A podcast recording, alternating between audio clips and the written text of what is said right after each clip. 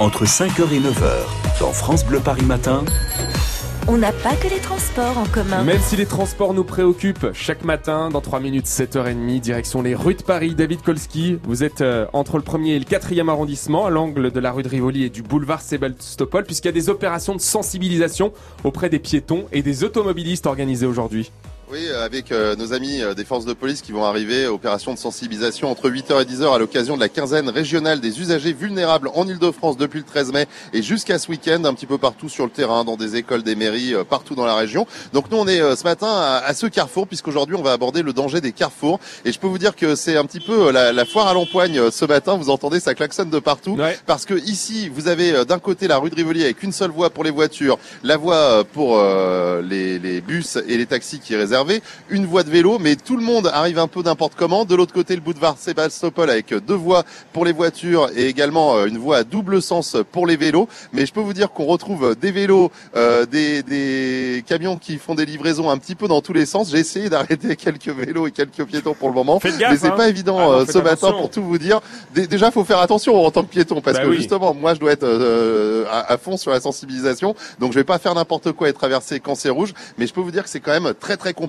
Et on voit beaucoup de gens qui traversent quand ils sont piétons, qui sont euh, sur leur téléphone portable, euh, des vélos euh, qui prennent bah, tout simplement le, passage clouté pour passer d'une voie à une autre sans rester sur la voie qui leur est réservée, et puis des voitures bah, qui s'engagent alors que le feu passe au rouge pour essayer de passer un petit peu plus vite. Vous savez le, fameux truc du carrefour où on essaye de passer. Alors attendez, je vois, je vois une piétonne. Faites gaffe. Bonjour hein. mademoiselle, France Bleu Paris. et excusez-moi, je vois que vous venez de traverser au, au feu vert, c'est bien. Aujourd'hui, il y a une opération de sensibilisation par rapport au danger des carrefours en tant que piéton à Paris Vous trouvez que c'est dangereux les carrefours?